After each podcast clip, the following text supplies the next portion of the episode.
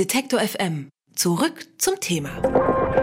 Seit über 40 Jahren ist der Krieg zwischen den USA und Vietnam vorbei, aber noch heute leiden die Menschen dort unter den Folgen. Grund dafür sind Dioxine, das sind gefährliche Schadstoffe, die sich in der Umwelt nur sehr, sehr langsam abbauen. Durch den Einsatz des Entlaubungsmittels Agent Orange während des Vietnamkriegs sind bis heute bestimmte Regionen mit diesem gefährlichen Mittel verseucht.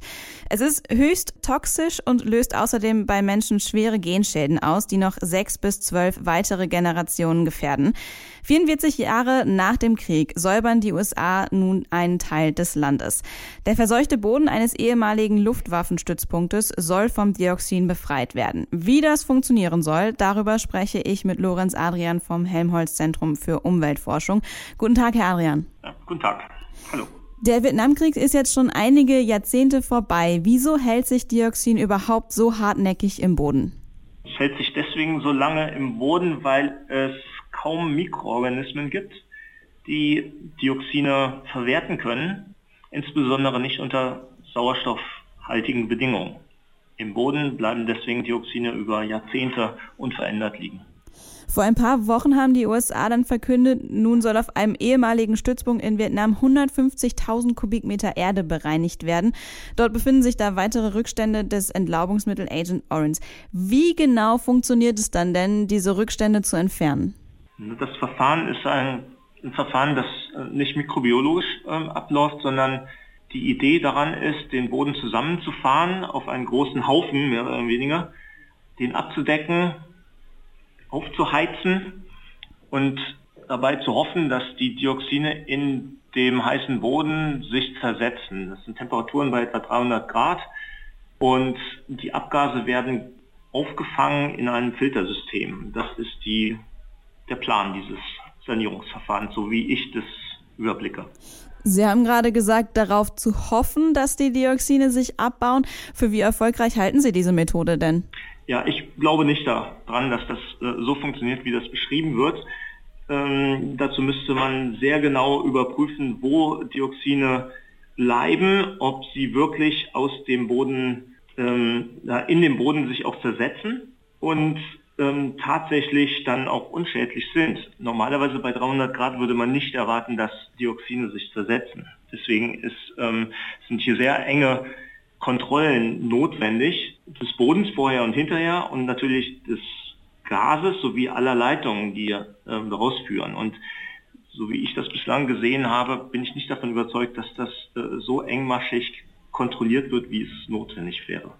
Gibt es denn eine alternative Methode, mit der Sie sagen, damit würde es funktionieren, diesen Boden zu reinigen bzw. die Dioxine abzubauen? Ja, Methoden gibt es, die sind auch beschrieben. Ähm, die einfachste Methode, wie sie auch in Deutschland verwendet wird, zum Beispiel in Hamburg gibt es ja einen großen Dioxinschaden, auch schon seit den 70er Jahren, in denen da einfach äh, ein, eine Betonfläche oben drüber gemauert worden ist. Also es ist äh, abgekapselt worden, auch an den Seiten, dass kein Grundwasser mehr reinläuft.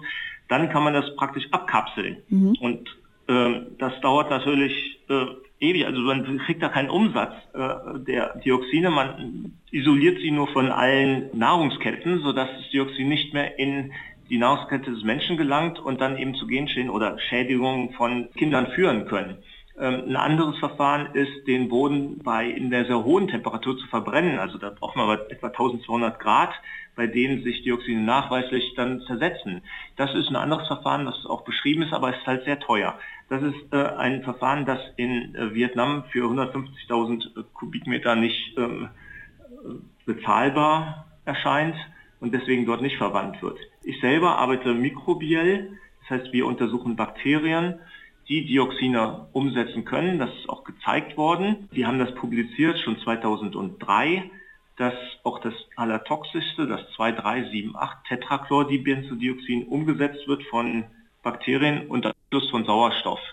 Mhm. Das sind ähm, Umsätze, die sehr langsam sind, aber verglichen mit der Zeit, äh, die diese Kontamination in Vietnam liegen, also jetzt 60, 70 Jahre, äh, durchaus eine Zeitschiene sind, in denen man bakteriellen Umsatz sicherlich äh, machen könnte, auch in einem viel größeren Umfang und auch preiswerter.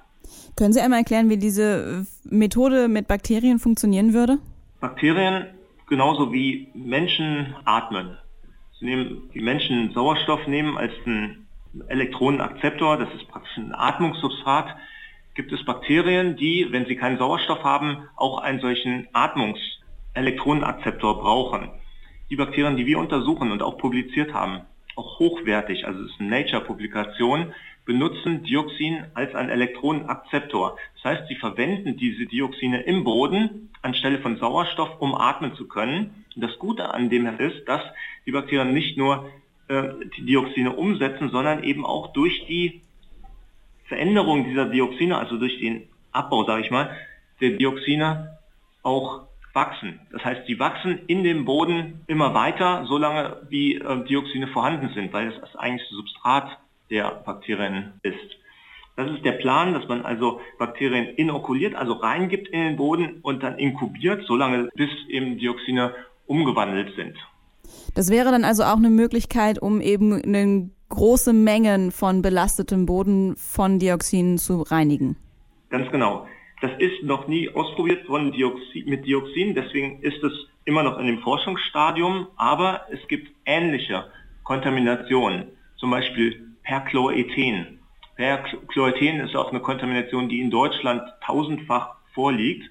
Und hm, hier sind die gleichen Bakterien verwendet worden, schon in hunderten von Fällen äh, von Firmen und auch gezeigt worden, dass das funktioniert, dass man äh, sie lang inkubiert im Boden und dass man zu einer Sanierung des äh, Grundwassers, aber auch der Böden äh, kommen kann. Mit Dioxin ist es eben bislang noch nicht gemacht worden.